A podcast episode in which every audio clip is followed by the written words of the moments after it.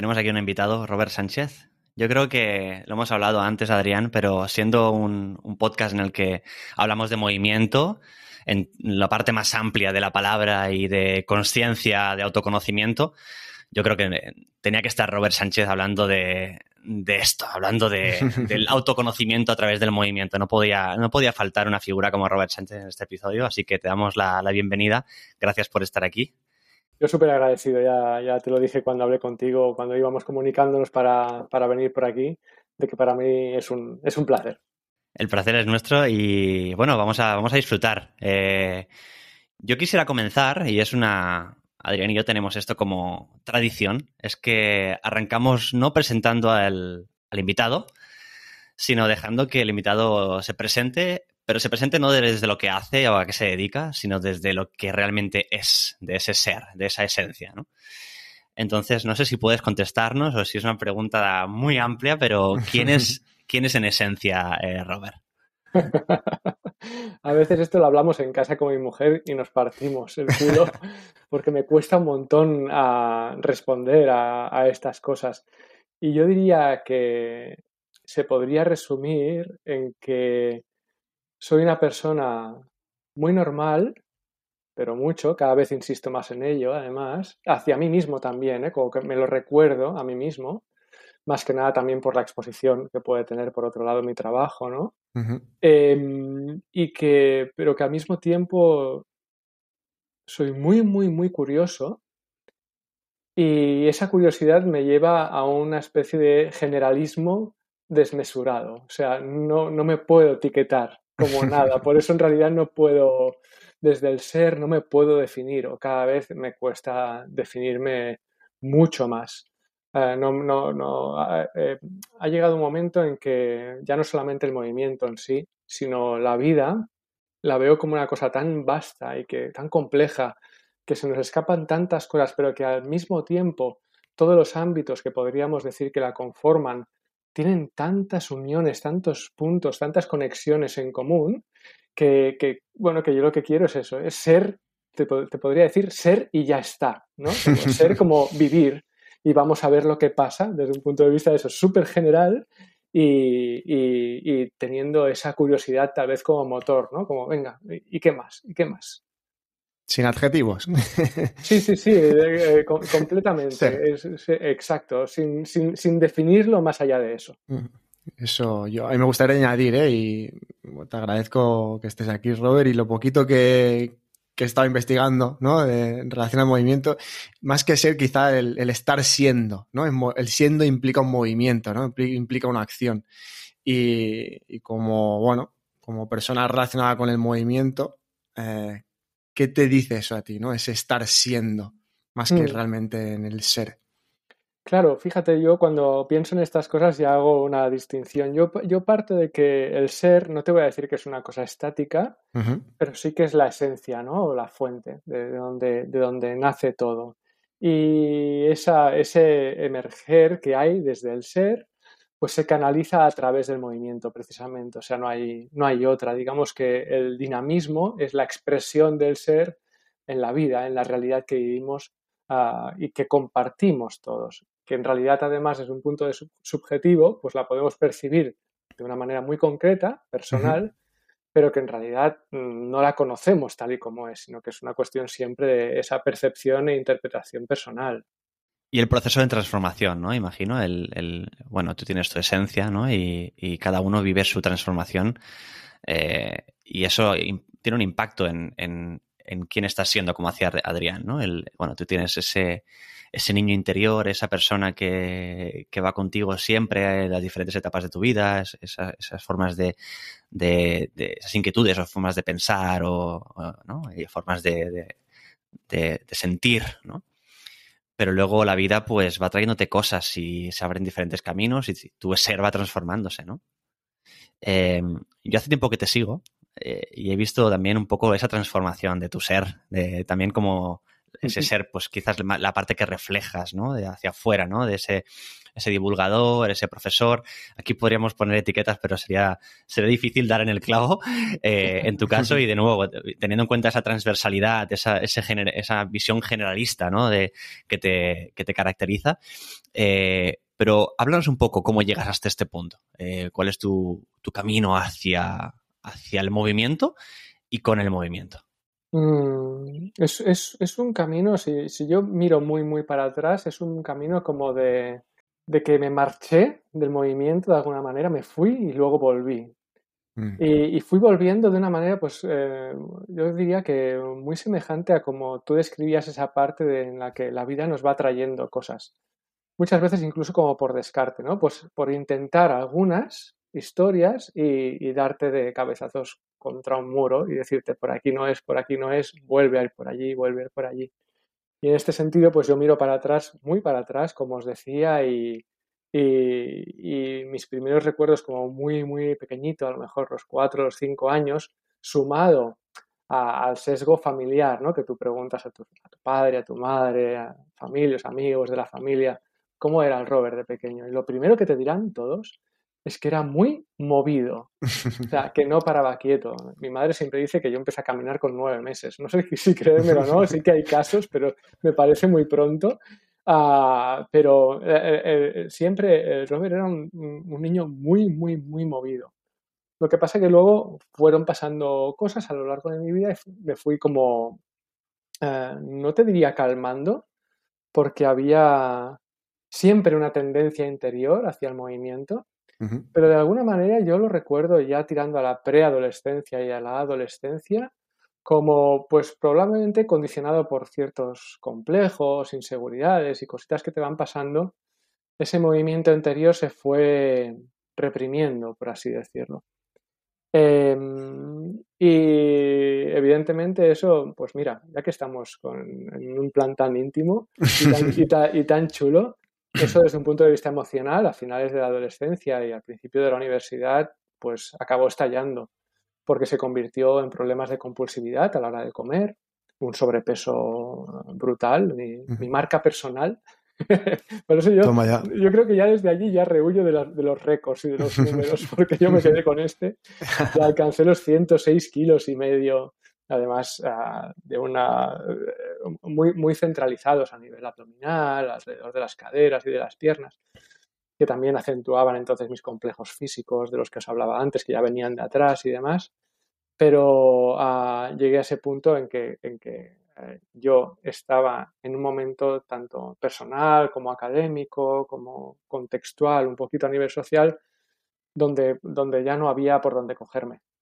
Y entonces, de alguna manera, toque fondo y ese tocar fondo fue lo que hizo que rebotara, ¿no? Y que volviera, pues poco a poco a, esa esencia. Eh, muchas veces estas cosas, ah, hay como muy relatos como muy heroicos, creo, muy épicos a veces, de historias que se, que se cuentan a nivel personal por ahí, pero yo, al menos lo que viví en mi caso y lo que conozco de mi experiencia ya a lo largo de todos estos años de estar trabajando con un montón de personas, es que esas cosas de alguna manera no me gusta decir tienen que ocurrir, pero de alguna forma ah, es lo que acaba pasando. Mm. Y no tenemos tanto control y tanta... Eso, como, como ah, capacidad de transformarnos voluntariamente, sino que evidentemente sí que tenemos una pequeña capacidad de decisión, pero en realidad mm, nos vamos adaptando como podemos a, todo lo que arrastramos desde atrás y lo que nos va viniendo por delante, ¿no? A menos es como, como yo lo veo. Entonces ahí es cuando dije, bueno, con 20 años, hasta aquí hemos llegado, se ha acabado, ¿qué es lo que quiero? Yo me quiero dedicar de alguna manera a moverme, como sea. Entonces me pongo, me pongo a estudiar sin acabar. Yo estudié ingeniería informática y continúo con la carrera pero me pongo a estudiar en paralelo en, en una academia de aquí de Barcelona, Hortos, me imagino que la conocéis. Sí, claro. Y entonces a partir de ahí, pues hice todo el curso de preparación física, de monitor de sala, entrenamiento funcional, entrenamiento personal, bueno, todos los vosotros que sois del mundillo también os podéis imaginar, ¿no? Todo lo que podía pillar Ah, lo hacía, empecé a trabajar en, gimnasios y el fitness en realidad en aquel momento me, enamoró y me absorbió. O sea, me convertí en, un entrenador personal de fitness puro y duro de pies, a de pies a cabeza. Y en realidad durante unos años yo me encontraba como muy en mi salsa. Eh, lo que pasa que mm, siempre había algo por ahí dentro que decía, ostras, esto está bien, porque realmente lo pienso, lo sigo pensando que en una parte está bien, porque hay mucha gente que se piensa que soy un poco hater de, lo que se propone en el fitness y, para nada hasta cierto punto. ¿eh? Hay, una, hay una parte, un lado oscuro, por así decirlo, que sí que lo digo abiertamente, eso no. Es hacer ejercicio, le puede servir a un sector de la población y ya está. Ah, pero pero eh, de alguna manera intuía que dentro de todas las posibilidades de movimiento que tiene el ser humano, pues es una pequeña parte y a raíz de otra vez toda una serie de, claro, dentro de este mundo, entonces empieza a conocer a muchísima gente y, y empezar a conocer sobre todo a, deportistas, a entrenadores, pero de algunos campos y disciplinas más específicos. Eh, y, ostras, me hago muy amigo de un escalador. Y, ostras, la escalada, mm, ¿qué está pasando aquí? Y me hago un amigo también de un, de un chico que compite en rides de aventura, ¿no?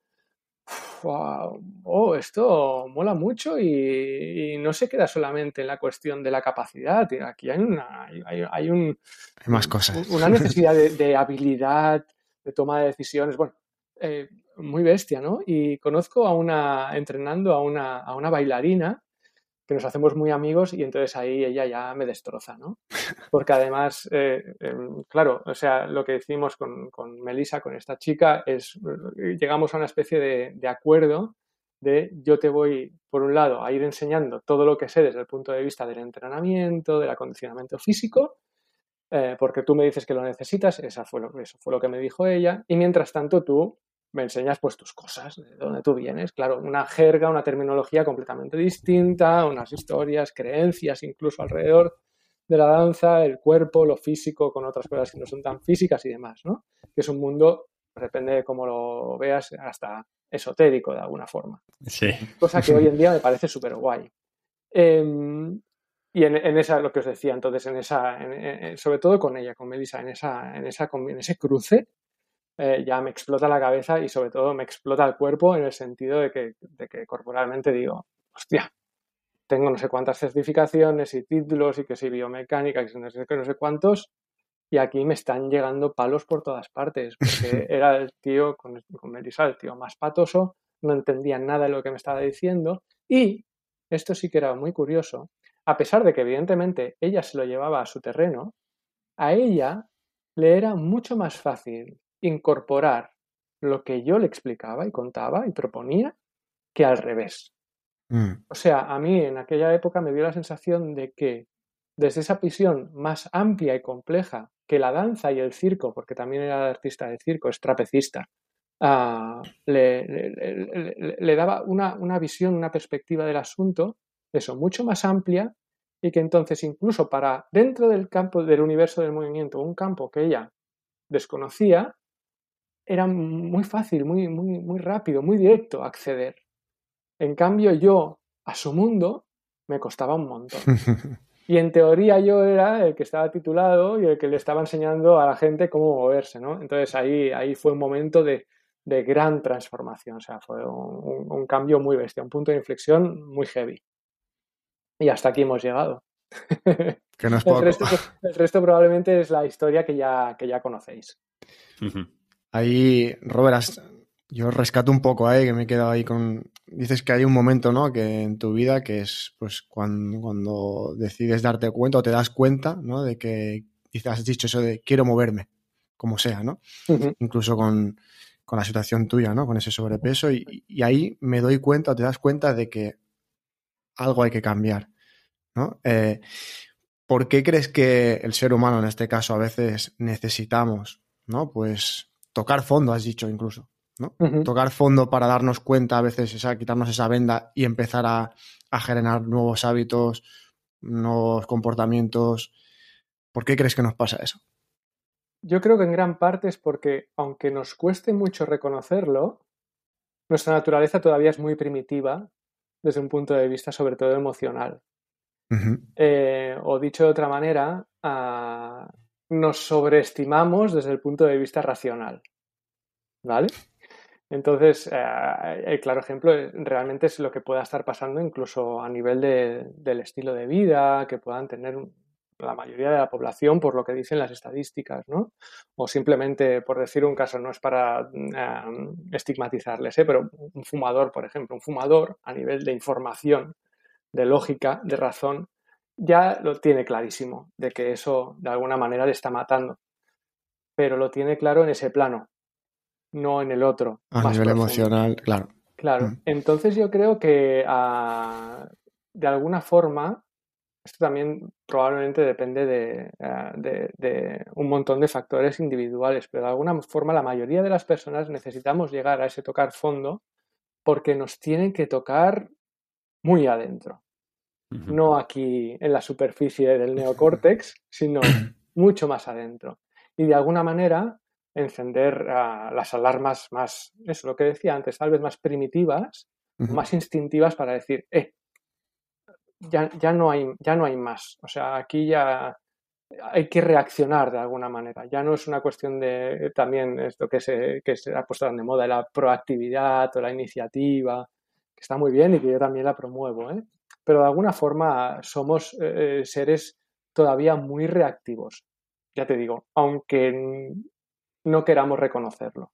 Y yo creo que nos llevamos contando historias y contando historias desde los principios de los tiempos, ¿no? Yo creo que una historia que encaja muy bien es, eh, o algo que encaja muy bien en las historias, es el contraste, ¿no? Entonces, cuando hablaba Adrián de esto, de, la necesidad de tocar fondo para implementar un cambio, es como que cuando todo está ok, pues quizá no te haces ciertos planteamientos, ¿no? Pero cuando tocas fondo, ves ese contraste, realmente es cuando te das cuenta de que estás lejos de, del otro extremo, ¿no? Y, buscas ese rebounds, diría yo, ese rebote o ese, ese ir en otra dirección, ¿no? Entonces, bueno, eh, también está bien cuando te das una hostia darte cuenta que está el muro, muro delante. Total, total. Lo que pasa que también esto es eso, es, yo creo que es una cosa también muy subjetiva, incluso puede variar ah, dentro de la, de, la, de, la, de la, propia vida de una misma persona, dependiendo de su momento vital. Y a veces ese tocar fondo puede ser algo como muy dramático, como lo que me podría pasar a mí o lo que le podría pasar a cualquier adicto, porque yo era adicto a la comida y pues, adicto al alcohol o a cualquier otra droga, por ejemplo. Ah, pero a lo mejor para mí hoy en día, con tal como es Robert Sánchez hoy, tocar fondo representa mucho menos. Entonces, ese rebote o esa reacción ah, ocurre mucho antes de llegar a un, a un, momento que podría calificar de tan desastroso, por ejemplo, como el que alcancé con, con 20 años. También porque, evidentemente, tengo más experiencia, eh, soy más maduro, soy más mayor, más recursos, más herramientas, hay un curro detrás a nivel, a nivel emocional, porque también lo ha habido durante estos años. Y entonces eso me permite pues que mi tocar fondo ahora en realidad eh, es, nada. O sea, en cuanto me despisto un poquito, ¿eh? ¿Qué está pasando aquí, tío? Venga, adelante. Salta la alerta, ¿no? por, aquel entonces yo eso no lo tenía. Y eso puede variar muchísimo entre personas. Has hablado, Robert, también de que llega un punto en tu vida, ¿no? Que te das cuenta que a nivel motriz, pues hay un abanico mayor, ¿no? bailarina, escalada, eh, incluso otras modalidades. Y ahí también te das cuenta, de decir, wow, y yo me veo muy identificado contigo, ¿no? Porque yo he estado como muy sesgado por la práctica deportiva, en este caso del fútbol, durante, te diría, veintipico años de mi vida. Y cuando me ponía a lo mejor a hacer según qué otras actividades, yo notaba, ¿no? Esa rigidez, esa tensión, esa poca fluidez. Y también me doy cuenta que a nivel motriz, no te diría que, no patoso, pero que muy poca riqueza, ¿no? Entonces, ¿qué te provoca a ti eso y, qué consecuencias conlleva el darte cuenta de eso? Bueno, pues mira, pues movido por esa curiosidad que os comentaba antes, pues el decir, venga más, o sea, pero de, cabeza a la piscina. En este sentido sí que no, sí que no me lo pensé. Porque además, igualmente, antes de, seguir, ah, más allá de lo que podamos decir ah, cuando pasan estas cosas, que, a nivel corporal, pues eso, nos, sentamos, nos sentimos como más torpes o más ah, rígidos o con muy poquita fluidez o continuidad en el movimiento o que no entendemos las cosas, que realmente no le sabemos decir al cuerpo, oye, haz esto, y porque no, porque no responde más de lo puramente mecánico. Luego también hay, hay un aspecto mental y psicológico detrás en cuanto, por ejemplo, a, la vergüenza que puedes sentir o a la frustración y cómo, cómo, cómo, afrontarlo. El miedo, por ejemplo. Yo, pues hará unos cuatro o cinco años, después de todo un viaje, ¿no? Pero claro, yo ya tenía 38 años. empecé a realmente investigar dentro de la danza contemporánea y dentro de la danza contemporánea hacer acrobacias de aquella manera. Claro, voy a clase con Tom Wexler, que no sé si lo conocéis. Es un, es un, gran, bueno, he hecho, he hecho varios cursos con él. Las primeras clases, claro, yo vengo de donde vengo. Por mucha transformación que haya habido y mucho, me salto el paso, ¿vale? Pero mucho método natural y parkour y luego otras historias, que si la gimnasia, que si tal, que si cual. Es igual. Y, me meto en una clase toda diáfana de parquet, con todo de bailarines, y yo ahí plantado. y Robert Sánchez ahí, ¿no? Con mi metro noventa, todo larguirucho, 38 años, nunca he hecho nada, nada de esto. Eh, y este tipo te dice, mira, vamos a imaginarnos que tenemos ah, delante de nuestro un lienzo en blanco y vamos a pintarlo. Venga. Y yo, pues vale. Y el bloqueo, ya te digo, que yo podía sentir no era tan corporal, porque yo para aquel entonces sí que había desarrollado fuera de ese escenario mm. una serie de herramientas, ¿vale? Pero no me había expuesto de aquella manera a, una, a unas indicaciones además tan abstractas, tan difusas, tan poco concretas. Yo sigo, o sea, yo sigo teniendo cada vez menos, pero esa especie en el background, esa necesidad de, oye, tío, dame en un papel lo que tengo que hacer. ¿Sabes? Aunque lo escriba yo, porque yo ahora ya manejo esto, ¿no? Pero ¿Cómo se hace? Una referencia, un esto, esto, lo otro, lo otro. No, vamos a pintar un lienzo en blanco, pero, pero eso cómo se hace, ¿no? Que es otro, es otro de esos momentos que te, que te, que te vuelan la cabeza. Y que entonces me, hace plantear eso, muchas cosas en, en, cuanto nos condiciona el hecho de que eh, a raíz de nuestra educación física, ya en, el cole, todo esté tan, tan encarado hacia precisamente el deporte en sí. Vuelvo a lo mismo que con lo del fitness, ¿vale? Que no me parece mal en el sentido de que el deporte, cualquier deporte, forma parte de esta gran, mm, del universo, de la cultura del movimiento, de las posibilidades de movimiento pero nos encasilla muchísimo. Entonces, cuando nos sacan de un, de un rectángulo, de un cuadrado, de, un, de, un, de, un, terreno de juego, sea cual sea, de una cancha, de un campo de fútbol, da igual, con normas, normas con un juez, con un tanteo, con un tal, y te dicen, oye, muévete, pues ya, puede ser, ya puedo ser Messi, que, no, que no sé moverme. Sé, en este caso, por seguir con el mismo ejemplo, pues jugar a fútbol. Muy bien, soy el mejor del mundo jugando a fútbol, pero no me sé mover. Entonces era una cosa que, bueno, que desde ese punto de vista de la curiosidad y ese generalismo que ya uno lleva de serie, en todos los ámbitos de la vida, ya no me meto en el movimiento, pues eh, no puede ser. Pues bueno, eso, lo que te decía, vamos, vamos a seguir curioseando con un hándicap, y esto sí que también lo quiero comentar, el hecho de que Mm, no me gustaría para nada, porque además es una cosa que también comento mucho, que sonara como excusa. Pero no es lo mismo arrancar con este enfoque, eh, con este tirarse a la piscina con 40 tacos y con todo ese bagaje, ¿no? Porque al mismo tiempo que, te, vas abrazando cosas nuevas, tienes que ir soltando un montón de porquería que llevas en la mochila. Es como una especie de, doble trabajo, ¿no? Eh, que por eso insisto tanto en lo de la educación física, que esto plantearlo así de primeras, de siempre. O sea, no vamos a ir cerrándonos, vamos a ir abriéndonos. Eso para mí sería la gran propuesta de educación física y que luego, dentro de esa apertura, cada persona encontrara su camino y no tratáramos de estandarizar a toda la población en lo que acaba ocurriendo, que es que quien no tiene, quien tiene cero curiosidad en estas cosas, pues uno, o acaba encerrado en los barpees y los hits y el tal, porque sale en la sección de, yo qué sé, de salud del ABC, o peor todavía, que como con eso sí que no conecta absolutamente nada, pero se piensa que es lo único que puede hacer, acaba por no hacer nada. Claro, se va al otro extremo. Es el peor de los casos. Porque ya le han dicho que tú no, tú fútbol no, eres muy malo. Tú básquet no, eres muy malo. No se, te da, no se te da bien los deportes, pues nada, a casa. Te, queda el gimnasio. Traga con el gimnasio y si no, andando. Ostras, no, tío. Mm, no me digas eso. O sea, ponte a bailar, por ejemplo. Claro. Y por, por traer a la gente que quizás no está tan metida en este mundo y aún confunde conceptos, ¿no? Eh, ¿Podrías explicarnos muy brevemente qué es, qué es el, movimiento, qué es el entrenamiento, qué es el deporte? Y, para Robert Sánchez, ¿qué cabida tiene cada una de estas cosas en, la vida de una persona? Bien. Las clasificaciones en este sentido pasa como lo que comentábamos al principio con las etiquetas. cada día yo lo cojo con más pinzas me tiemblan las manos cuando intento clasificarlas.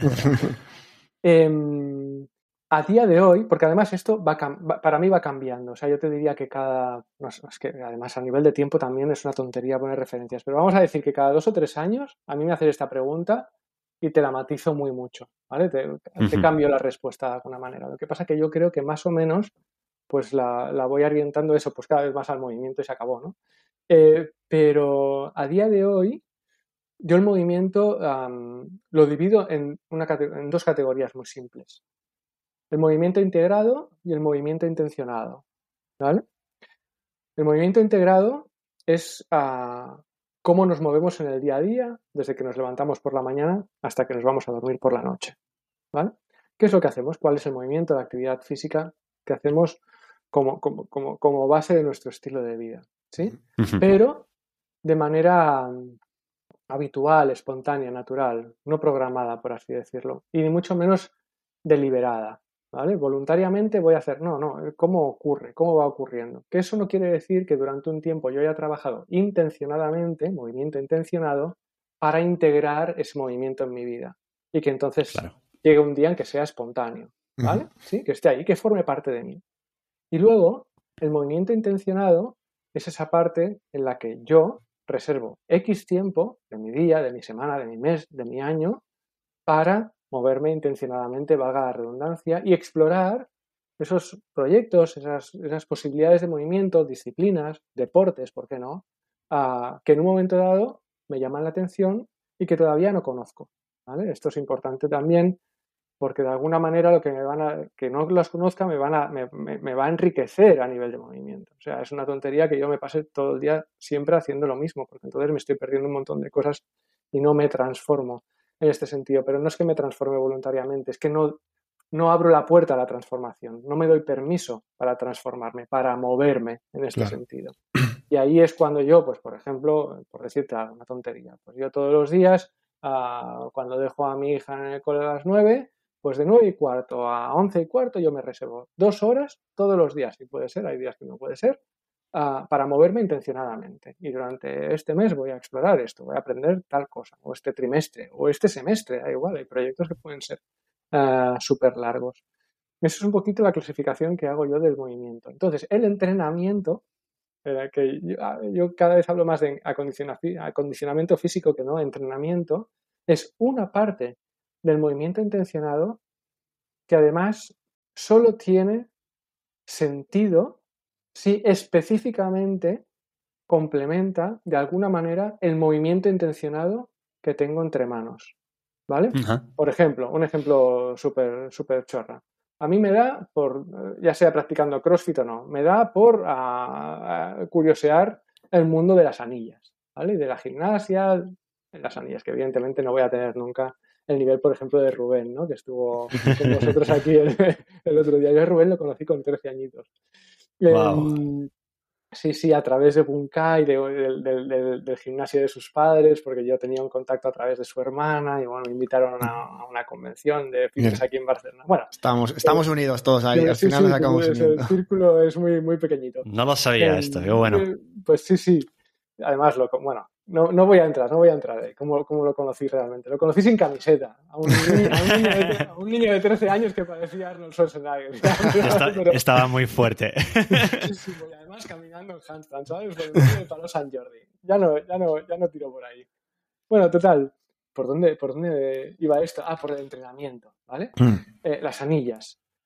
Yo, mm, eh, si curioseo, probablemente lo primero que voy a querer hacer en unas anillas a día de hoy, si es mi primera vez, es mm, eh, un muscle up, porque es la única manera que voy a poder montarme encima de las anillas y empezar a jugar con ellas. Pero, por ejemplo, a nivel de la flexión de muñeca, soy incapaz de hacer un false grip, ¿sí? Entonces, hay una parte que va a ser de acondicionamiento, de entrenamiento, en este caso, de la movilidad, de la fuerza de la muñeca para conseguir el false grip. De una manera a lo mejor un poquito más, vamos a decir, ah, analítica y luego de una manera un poquito más específica en cuanto al propio false grip, ¿no? ir entrenándolo de manera un poquito más progresiva, más indirecta. Para que te facilite, ¿no? De alguna manera. Exactamente. Y entonces es el, es el único punto en el que el, el entrenamiento para mí tiene cierto sentido. Pero siempre que tenga una relación directa con el movimiento intencionado que estoy haciendo. Por ejemplo, me voy al parkour y estoy, sé, entrenando las trepas por muros y la plancha al final para salir de un muro.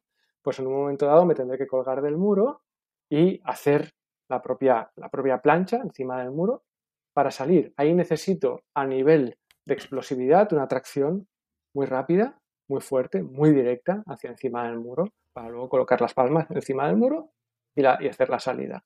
Bueno, pues a lo mejor tiene cierto sentido durante un tiempo hacer dominadas lastradas explosivas. Me acondiciono y luego esto para mí tiene una transferencia directa al proyecto que tengo entre manos. Es interesante, ¿no? Porque al final, y ahora vamos a entrar ya, ¿no? Escribes un libro que se llama Camina, salta, baila. Eh, muévete más y vive mejor.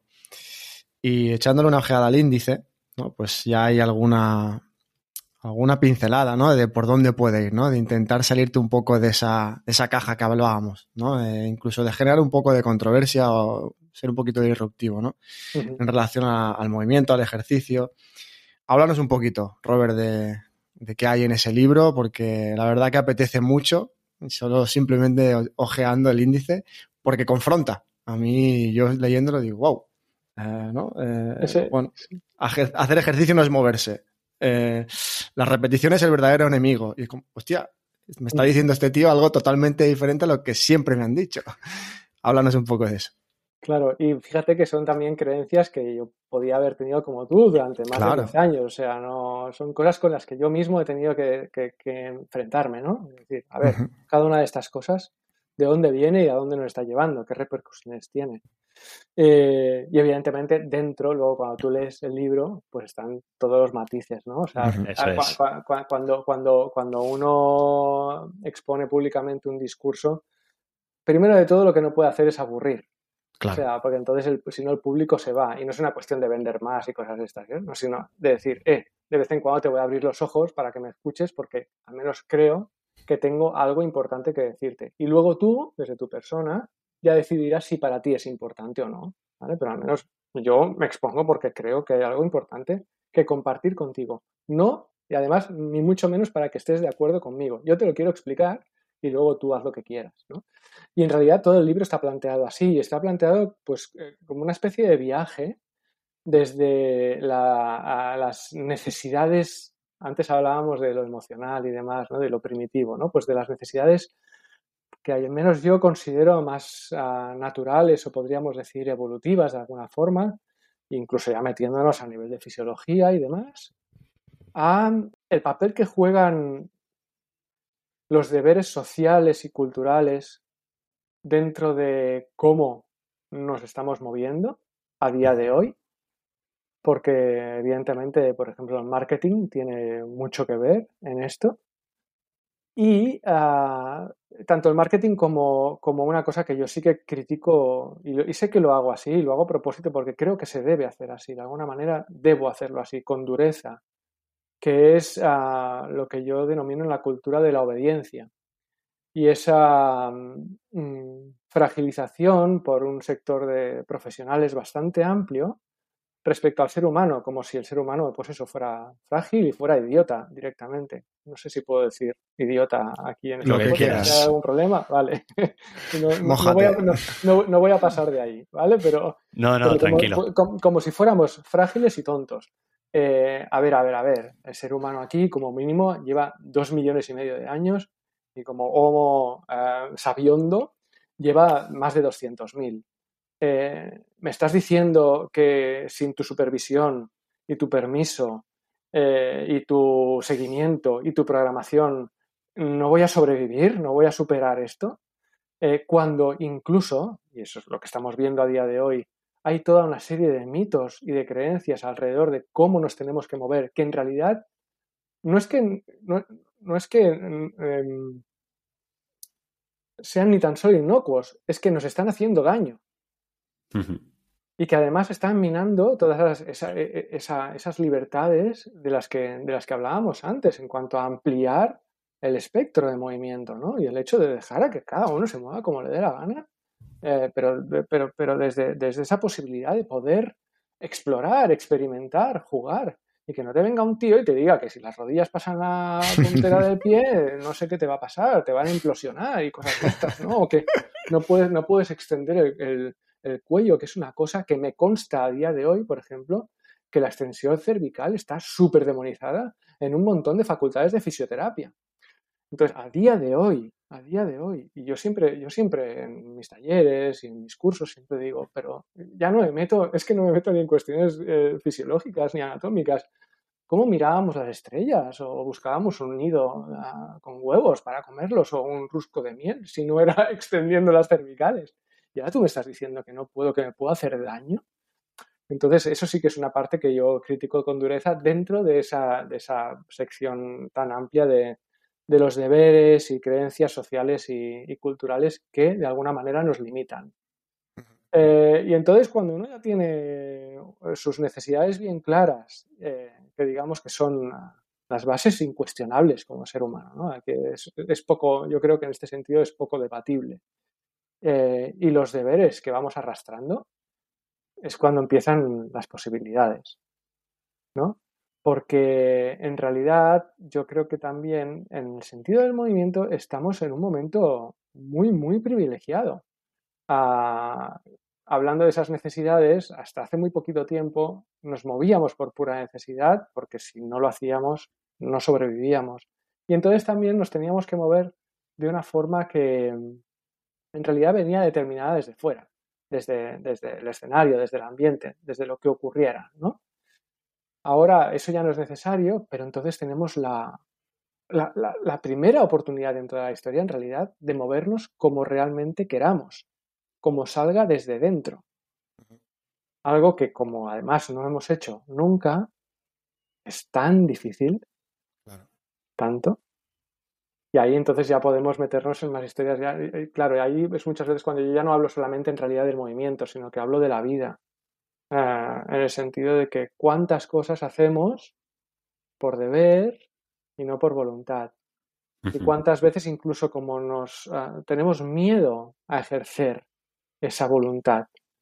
Porque entonces ya entran historias, por ejemplo, hablando de miedos, pues que cada vez que yo tomo una elección, por ejemplo, y elijo algo, también estoy eligiendo, aunque sin querer, qué es lo que dejo fuera de esa elección. Y si me equivoco, ¿no? como si no fuéramos a tener, por ejemplo, más oportunidades, como si no, como si esas, la mayoría de las decisiones que tomamos en el día a día son reversibles. Hay poquitas cosas de, que son definitivas. Uh, entonces, uh, bueno, ahí, ahí, la cosa se complica, pero en realidad en el libro, el, el libro es ese, viaje desde la necesidad, pasando por el deber y yendo hacia la, hacia la posibilidad y desde la posibilidad hacia la voluntad. Oye, tú, Adri, Alberto, ¿cómo te quieres mover? ¿Vale? Es, esa, es esa gran pregunta. Y es cuando, cuando, cuando el libro podría continuar, pero no por mí, por el lector. Uh -huh. Me viene genial. Eh, mira, este, este, amigo es una anécdota de un amigo, seguramente no, no escuche el podcast, eh, pero me viene al pelo. Hace tres días eh, tenemos un grupo, los amigos, y, y comenta, me ha dicho el médico que tengo que hacer cardio porque debo bajar 10 kilos. yo no sabía por dónde entrarle. y volviendo, ¿no? Lo que dices, ¿no? De la, cárcel de la obligación, ¿no? Y claro, yo le preguntaba, digo, pero ¿a ti te gusta acercarte? ¿Te gusta correr? Es que, claro, al final no haces nada. Porque aquello que te han dicho que supuestamente debes hacer, no te apasiona. No te, no, eh, la redundancia, no te mueve moverte. Y lo único que pude decirle es, empieza por aquello que disfrutes. Sea cardio, bailar, mm, jugar a pádel eh, o, levantar peso. Empieza por ahí. Pero, pero no, no, no, te bases en el debo, eh, me han dicho que, esto es lo necesario, eh, bueno, es, mucho más complejo que todo esto, ¿no? 100% y además, mira, voy a volver otra vez a mi historia personal para, seguir como, como ejemplo. ¿eh? E, ese, si tú lo has dicho, algo que te haga disfrutar de alguna manera. Ese tiene que ser el enganche, ¿no? Para, para volver a tu esencia de movimiento, de alguna forma, la tuya y la de nadie más. Y a mí, cuando yo, cuando yo toqué fondo y volví a engancharme y me enganchó el fitness, me enganchó el fitness además desde el punto de vista más puramente estético y vamos a bajar de peso y vamos a tener más bíceps y más pectoral y más cuádriceps y si puede ser marcar tableta, pues mejor que mejor y pum, y directo. Por eso decía, puede ser que incluso funcione como herramienta durante un tiempo para una persona. Y luego, si deja de funcionar es porque esa persona ha seguido un camino y ha encontrado otras cosas y ya está exactamente igual que me, que me pudo pasar a mí. Pero, al mismo tiempo, añadiría, y esto es una cosa que intento trabajar mucho con mis alumnos, que una vez esa esencia del movimiento esté ahí, ya, digamos, ya, ya esté recuperada, sea lo que va de serie otra vez, que ya tenga muy claro que tiene que pasar aquí una gran catástrofe para que yo me deje de mover, porque ya sé realmente cómo me quiero mover. De vez en cuando, ¿vale? Me exponga a cómo no me quiero mover o a cómo no me gusta moverme, a cosas que no me gustan. Porque puede ser que no me gusten no porque en realidad no me gusten, sino porque las desconozco, porque las ignoro, porque nunca las he probado, porque tengo un prejuicio, una creencia interna, ¿vale? Respecto a esa propuesta en concreto que me hace rechazarla, que me hace evitarla. Pero que luego a lo mejor me meto, experimento y digo, ostras, pues esto también mola. Claro. Que de hecho, que de hecho, cuando al menos es lo que me ha pasado a mí y a, otras personas que conozco que también han abordado en los últimos años esta, esta opción, este enfoque un poquito más generalista de la historia. Ah, cuanto más cosas vas probando, más te vas dando cuenta de esto y al final te, te acaban volando todo. Y te dicen, oye, pues vente aquí a hacer tal o cual. Pues vamos, pues vamos, que es lo que te decía antes, ¿no? Pues, pues venga, pues más, pues curiosidad, cuidado, y puede ser que luego yo lo pruebe, haga dos o tres sesiones de no sé qué, y entonces sí que a base de la experiencia, pero no de prejuicio, diga, no, este no es mi camino y no pasa nada, pero ahora lo, puedo decir a sabiendas experimentalmente, porque lo he vivido en mis propias carnes, no porque yo tuviese una idea en la cabeza de que eso, yo qué sé, es una chorrada o vete a saber qué. Me pasó una vez, perdónate, me pasó una vez, por ejemplo, que yo daba clases hace unos años en un box de CrossFit aquí en Hospitalet eh, y allí tenía la norma, que me imagino, creo que tienen normas parecidas en todos los box de CrossFit. Eh, si alguien llegaba tarde, pues por cada minuto que llega tarde haces X, ¿no? Y allí tenías que hacer tres o cinco barpis, creo, por cada minuto que llegabas tarde. Yo nunca llegaba tarde porque además soy obsesivamente puntual y siempre llego antes. Eh, y, pero un día no, eh, fui en coche y no encontraba aparcamiento, llegué como tres o cuatro minutos tarde. Y tuve que hacer barpis, que yo no hago barpis. Jamás en la vida, o sea, ni que, ni que me paguen hago, barpis. pero más que nada por, por, por orgullo. Eh, por llevar la contraria, como, como dice mi madre. Esto lo haces por llevar la contraria y nada más. Pues sí, pues es por eso, por llevar la contraria. Eh, pero lo hice. Entonces, más allá de cómo me sintiera, hubieron muchas risas, porque con los alumnos que habían allí decían, hostia, tío, qué bien haces los barpees, qué elegante, los haces diferente. Porque estaba como yo... Bailando. Exacto, yo me lo tomé pues bueno, pues voy a hacer, no sé cuántos me tocaron, creo que eran 7 minutos, pues 21, ¿no? Pues 21 barpees, pues, pues tan de tranquis. Más que nada como, porque yo me lo tomé no como un castigo, ¿vale? Que, que lo hacen como un castigo, sino como un momento para explorar los barpees. Oye, ¿y esto, ¿y esto qué es? 21 barpees, ¿cómo me van a sentar? Que además, pues mira, me puse hasta una, le puse una medallita a mi ego, que siempre está ahí, el ego y nos acompaña. Dije, coño, pues 21 barpees, pues, pues ni me he enterado. Pues qué bien estoy. No hace falta que haga más barpees. Suficiente. Súper entrenado. qué bueno.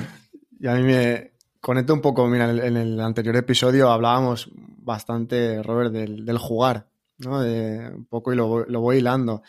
De, relacionar el movimiento desde, desde, el juego, desde el disfrute, ¿no? Y no tanto, pues eso, desde la disciplina de tengo que entrenar o me dicen que, cogiendo el ejemplo de Alberto, el amigo, ¿no? Debo de, tengo que, ¿no? Es el poder del lenguaje también, ¿no? En vez de voy a, quiero moverme o quiero explorar. Y no sé si Alberto te acuerdas, cuando estábamos estudiando INEF, no sé, creo que era el primer año, ¿no? Que hicimos la, la expresión corporal, sí. la, la, asignatura. Y claro, un mundo nuevo, Robert. Eh, era como, ¿esto qué es? Mm, claro, allí cada uno venía de una disciplina diferente o de, bueno, yo ya te digo, yo muy sesgado por el fútbol. Y, y yo ahí empiezo a descubrir un mundo, pues eso, de delante de un espejo y, y expresa, ¿no? Y expresa y muévete y conecta con la otra persona a través del movimiento, sin pautas, sin reglas, desde esa libertad. Y yo ahí notaba como esa rigidez, ¿no? Y incluso ese miedo, esa vergüenza, esa exposición de qué pensarán. Pero poco a poco dices, hostia, esto está guapo.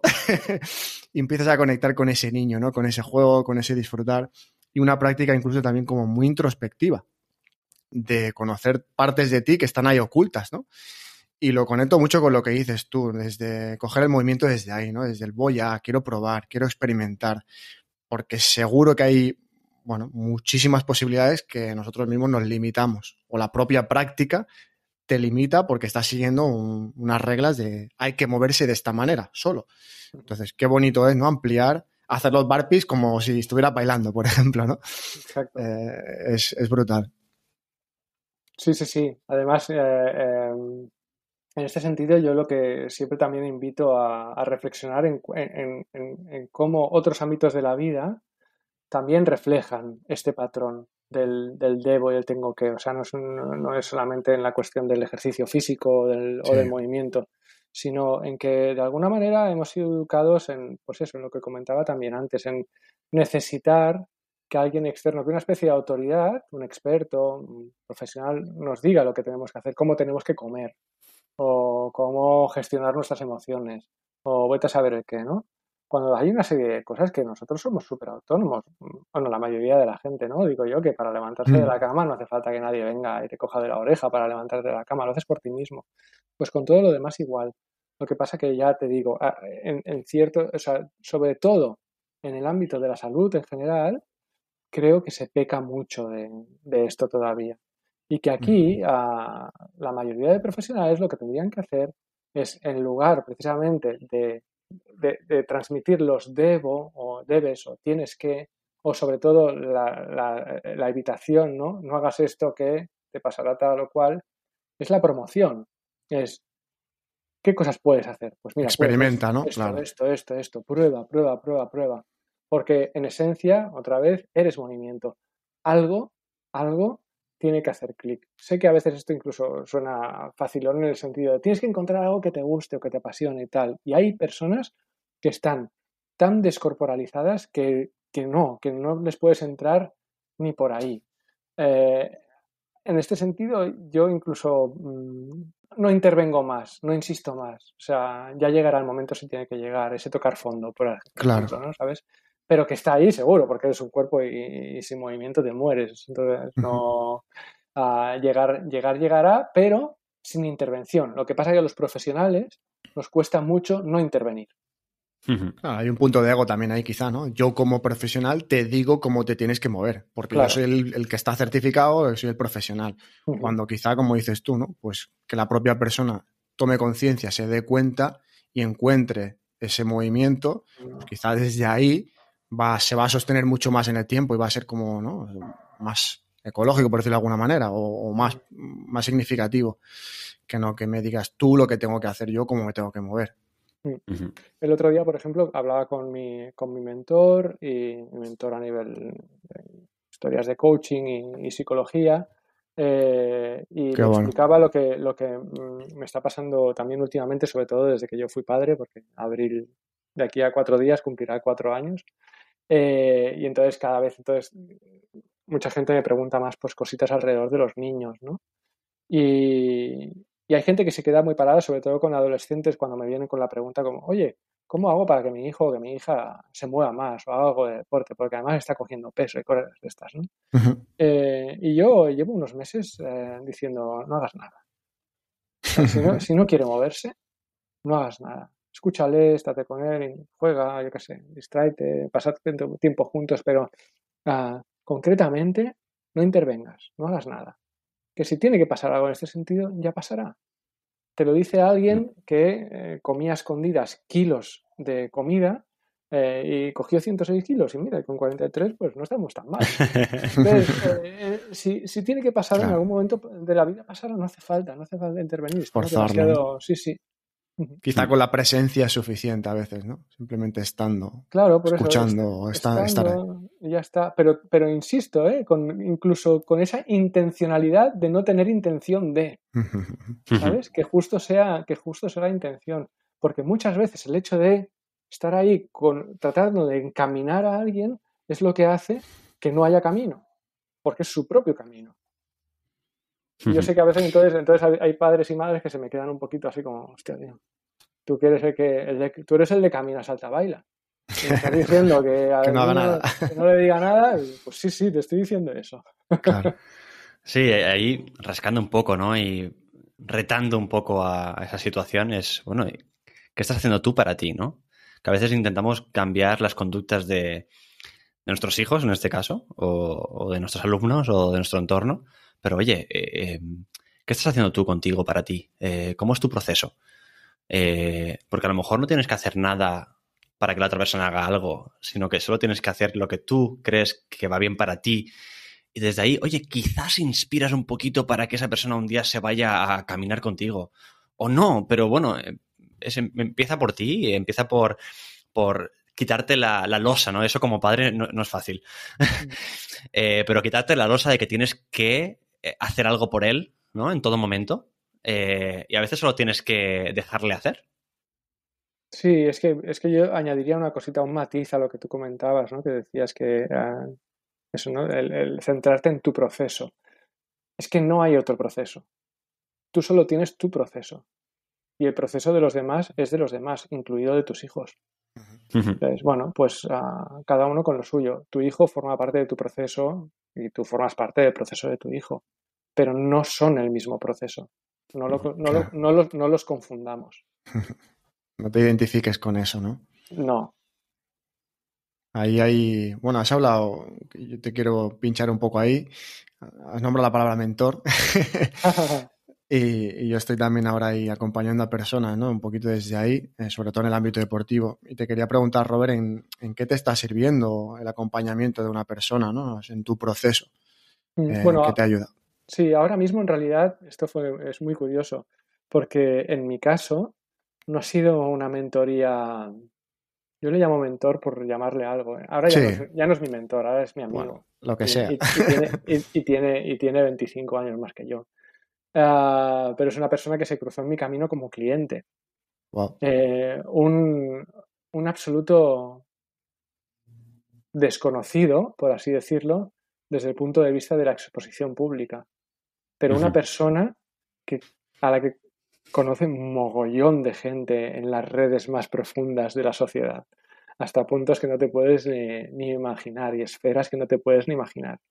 Y la, otra vez, otra serie de eso, ¿no? Como de casualidades, parece ser, eh, me llevaron a que contactara conmigo y fuera mi cliente durante, durante casi cuatro años. Y es una persona que está metida dentro del mundo del coaching sistémico y de la terapia familiar.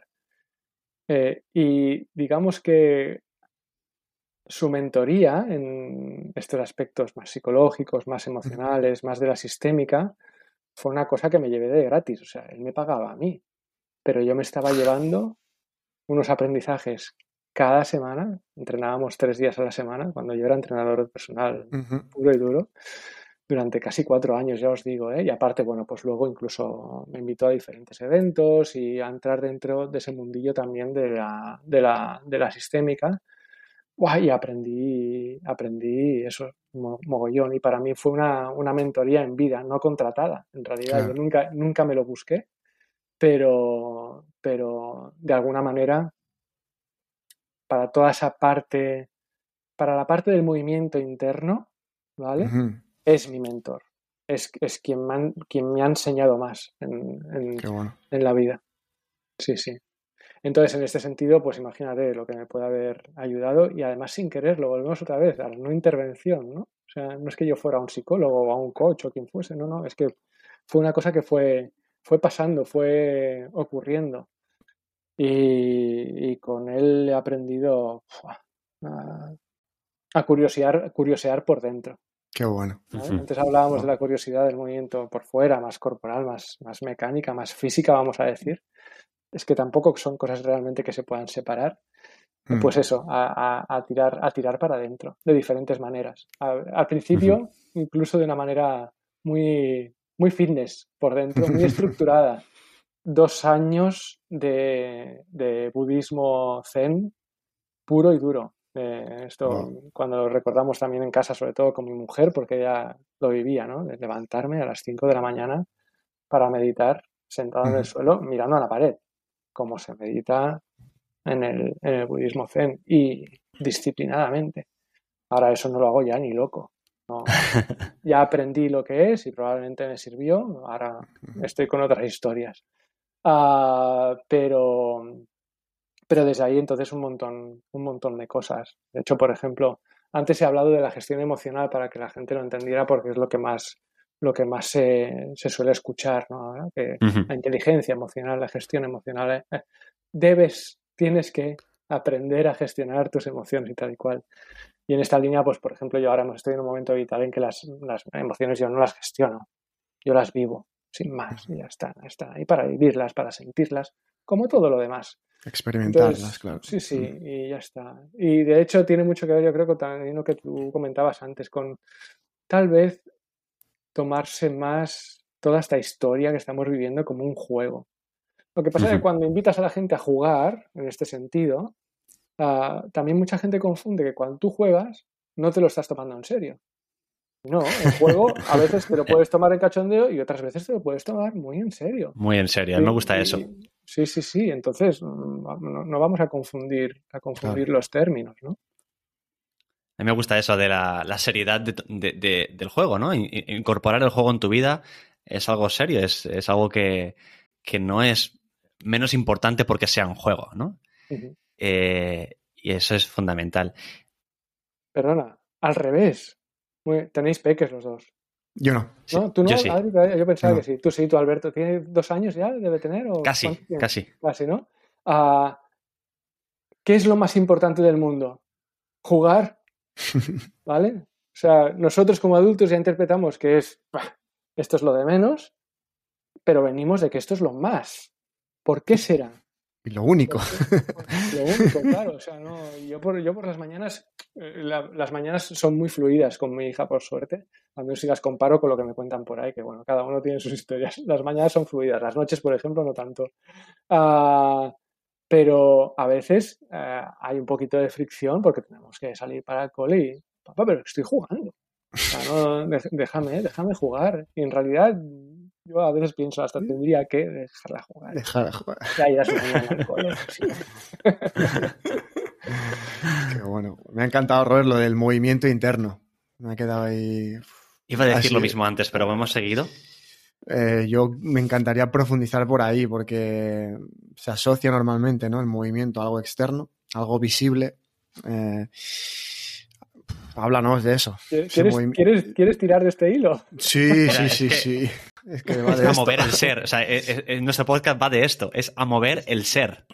Es, el movimiento externo, hablamos de él, pero hablamos mucho del movimiento interno en este podcast, ¿no? De, todo eso que es pues aprendizaje, eh, transformación, es cuestionarte constantemente a, tu sombra. Mm. Eh, y es que nos ha venido como movimiento interno. Eh, gracias por venir aquí, Robert. Sigue por ahí. Hay, un neurocientífico español, no sé si lo conoceréis, que es David del Rosario. Sí. Eh, sí, tú lo conoces, Alberto. Pues ah, es, alguien que me explica mucho la didáctica que tiene, cómo explica las cosas.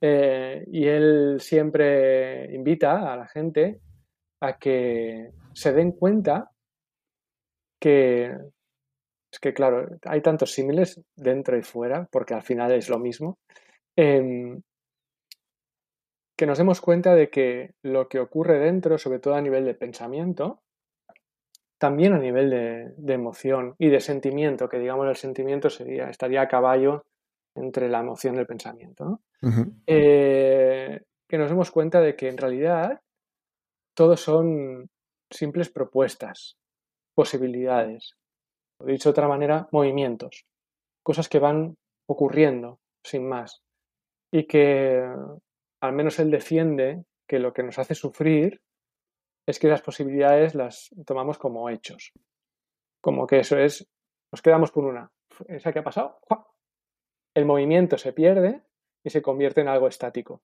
¿no? ya no hay dinámica y ahí empezamos a pasarlo mal. Cuando, ah, más que probablemente, sí hubiésemos dejado que se siguiera moviendo, pues no hubiera, no hubiera pasado nada. Entonces de aquí, pues eso, se, eh, nace, nace todo un universo de posibilidades, yo me atrevería a decir mucho más bestias que las del movimiento externo, porque de alguna manera el movimiento externo está limitado por toda una serie de leyes, vamos a decir, físicas, que dentro no existen. es, otra, historia. Claro, el espacio y el tiempo dentro de la cabeza ah, y dentro del propio cuerpo, en realidad, ah, tienen otras leyes que aquí sí que somos súper novatos. O sea, Se nos escapa, ¿no? Desconocemos eh, absolutamente.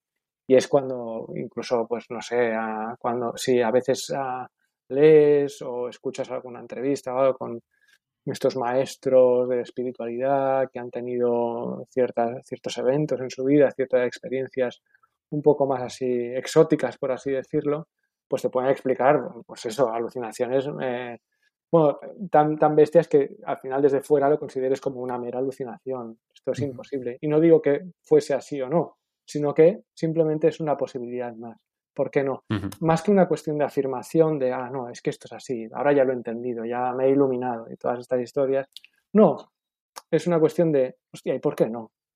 Mm, no lo sé. Y además, volvemos otra vez a lo de antes, incluso no es mi proceso, es una cosa que me está explicando una persona. Yo la respeto tal como me la cuenta, lo habrá experimentado o no, o se lo inventa, o tendrá sus matices, o vete a saber el qué, pero desde luego todos sabemos, todos sabemos y no, nos podemos, no lo podemos negar porque es una cosa que no cesa, que no para de moverse en todo el día, que aquí dentro pasan unas cosas a cada instante muy, muy, muy bestias. A mí igualmente, particularmente, ah, me pasa una, una cosa que es como un poquito excepcional. Y es que yo tengo mucha facilidad para tener eh, sueños lúcidos. ¿Sabéis lo que es un sueño lúcido? Sí. Ah, se estima que, o sea, todo el mundo ah, puede tener sueños lúcidos. Lo que pasa que hay personas que tienen más que otras. Pero se estima, creo recordar, por lo último que leí, que de media un sueño lúcido, lúcido, contundente, pues las personas que lo suelen tener, pues pueden tener uno cada tres semanas, tres, cuatro semanas o algo así. Y a mí lo que me pasa es que prácticamente tengo un sueño lucido todos los días. Entonces, eso, de alguna manera, me ha empujado todavía más a curiosear, ¿no? En ese sentido. No en el de los sueños lúcidos, sino en el de movimiento interno. Es decir, hostia, aquí no, no, no, no, no quiero hablar como de universos paralelos y todas estas historias porque no estoy muy convencido de que la cosa funcione así. Pero sí que es muy bestia todo lo que puede pasar, todo lo que pueda pasar en un momento dado. No es que sean paralelos, no es que hayan miles de universos, líneas temporales, todas estas cosas que a veces también leo y veo por ahí, incluso que meten la física cuántica por en medio, personas que no, yo no tengo ni idea de física cuántica y entiendo que un físico cuántico de verdad ha tenido que estudiar muchísimo y entonces, em, por ejemplo, veo, escucho hablar al, al doctor Joe Dispensa, por ejemplo, de física cuántica, tal y cual Y yo no lo cojo, eso yo no lo compro, ¿no? Porque ah, se juega, yo creo, en este sentido mucho precisamente con otra cosa que también comentabas tú, Adri, antes que con el, con el relato, con el discurso, con la narrativa. Es muy manipulable en este sentido. Por eso, por eso todavía es más importante el movimiento interno de verdad, el tuyo. No el movimiento interno visto o explicado o mm, propuesto por una persona desde fuera, sino el que, el que, el que, lo único que es eso, que tenemos en común es que no podemos negar que ocurre. O sea, sabemos que está ahí y sabemos que podemos estar esperando el autobús y la, la, cabeza se nos ha ido la olla, que te cagas y hemos viajado a no sé cuántos kilómetros en no sé qué tiempo y, y, la vida ha pasado por delante y no nos hemos enterado absolutamente de nada o al conducir a veces, que yo a veces digo, madre mía, suerte que debe haber una especie de piloto automático ahí incluso para conducir, que lo hay, uh, porque, porque llevo un kilómetro que yo no he estado conduciendo, estaba haciendo, no sé dónde he estado. Estaba en otro lado. Estaba en otro sitio, ¿no? Entonces, mm, a partir de ahí, pues eso, pues explorar también, curiosidad en el sentido de, eh, evidentemente, para de alguna manera percibir ese movimiento interno, el movimiento externo hay que pararlo. No, no puedes estar por las dos cosas a la vez, ¿no? Eh, y dedicar de manera intencionada, volvemos otra vez al movimiento intencionado, pues de manera intencionada ciertos momentos del día, para, para mirar hacia adentro, pues yo creo que es una, no te voy a decir ni hábito, porque tampoco el tema de los hábitos cada vez lo cojo con más pinzas también, ¿vale? La cuestión de la disciplina y demás, las rutinas. Uh, hay un autor en este sentido que me gusta mucho, que es Jiddu Krishnamurti, no sé si lo conocéis, sí. ya, ya, murió hace, hace tiempo. Es un, es un pensador de, de la India, India. que uh, digamos, fue una especie de antigurú de, antigurú de la, del Advaita Vedanta, de la no dualidad, que viene del, del, hinduismo. Em, y, es, y él siempre decía que en realidad el, hábito, la rutina, vuelve a la conciencia tonta, o sea, nos atontan. Eh, cuando lo, que, lo contrario, ¿no? O sea, lo, lo, que tenemos que intentar de alguna manera, pero sin intención, paradójicamente, es estar lo más despiertos posible el máximo tiempo posible, que es realmente cuando te puedes dar cuenta de todos estos movimientos. ¿no? Si no, pues entras en el hábito y tú vas tirando, vas tirando, vas tirando y puede incluso aparentar de que vas por buen camino y luego, pues bueno, pues ya te estamparas otra vez. Las veces que ¿no? Yo tengo la sensación de que esto se puede, puede continuar en otro momento. Eh, no sé si grabado o no grabado, porque hay muchísimas cosas que han quedado ahí en el aire. Pero llevamos una hora, no sé cómo, cómo lo ves. Yo dejaría a la gente con ganas de. Dejaría con, con ganas de más y de, de, de, escuchar más a Robert, ¿no? Eh, yo diría, oye, mira, aquí hemos hablado de, de, muy poquito de lo que Robert habla en su libro, eh, en su blog, eh, de las cosas que comunica en redes. Oye, ir a, ir a, a conocer más y, y, bueno, a ver qué remueve Robert cuando lo lees y qué confronta, ¿no? Y a ver qué pasa de ahí. ¿Dónde te pueden encontrar, Robert, la gente? La gente que esté interesada, ¿dónde te pueden encontrar? Bueno, mi cuartel general, que es, es, es, es, mi página web o mi blog, es mdemovimiento.com. Uh -huh. Y a partir de ahí, uh, yo las redes, uh, ahora estoy un poquito activo otra vez, pero no suelo estar muy activo en, en redes sociales. Sí que a raíz, a través de, de, mi blog, se puede entrar también en mi plataforma de educación online que tengo, que es el Laboratorio de Movimiento. Vale. Entonces, cuando una, una, persona entra en, en, en M de Movimiento, se puede suscribir gratuitamente a, a mi comunidad y a, a, la vez que se suscribe, entonces ya tiene acceso a ese laboratorio y a siete cursos gratuitos que tengo ahí montados para que la gente traste y empiece a explorar, incluso desde el punto de vista del entrenamiento, pero ya orientado hacia el movimiento. Es como que bueno. eh, ven conmigo a entrenar, pero de alguna manera no vas a entrenar. no, puedo, no, puedo, hacer spoiler en este sentido. Uh, pero es un, es, un, es un viaje que, al menos la experiencia que tiene todo el mundo que está dentro, no, nunca me ha llegado un mensaje de, de arrepentimiento. Bueno. es, es chulo, porque además, cuidado, siempre está planteado al final con ese gran propósito para mí, uh, que es que la gente no se tiene que mover como yo digo que se tienen que mover. Al final yo lo que quiero es que cada uno se mueva como le dé la gana. Evidentemente, lo que sí que uh, propongo son a veces una serie de pautas o de procesos eh, que ir siguiendo, pero con el fin de que la pauta se acabe rompiendo. O sea, de alguna forma, para mí, ah, yo creo que todos los profesionales que estamos ah, eh, mm, metidos dentro de este mundillo de la salud, que cada vez también yo me quito más de eso, incluso de la salud, ¿por qué no? Em, tendríamos que tener ese propósito, que la gente dejara de depender de nosotros, que saliera de esa cultura de la obediencia que, y del permiso, o de incluso simplemente la necesidad de, de supervisión, de que dime tú lo que tengo que hacer. No, no, de verdad, que eres una persona maravillosa. Encuéntralo tú. Sana, capaz, competente, hábil. Vive la vida, coño. Claro que sí. Ese, es el, gran final. Pues genial. mdmovimiento.com, Robert Sánchez, un placer. Muchísimas gracias por tu tiempo, por todo lo que has compartido. Y, y nada, lo hemos disfrutado. Mil gracias a vosotros y ya os digo, pues yo cuando, cuando queráis. A mí dar chapas y hablar con más gente me, encanta un montón, porque además siempre termino, si me permitís, con, lo mismo, en realidad, sobre todo en los últimos años. Eh, y es eh, decirle, por favor, a todos los oyentes, eh, tened en cuenta una cosa muy importante. Todo lo que he dicho me lo he inventado. O sea, podría ser perfectamente mentira. O sea que cuidado con lo que, con lo que he explicado aquí. que lo experimenten. Eso es. Gracias de nuevo, Robert. Un abrazo enorme desde aquí y a ver si te tenemos pronto de nuevo eh, de vuelta. Un abrazo. Muchas gracias. Gracias, Robert.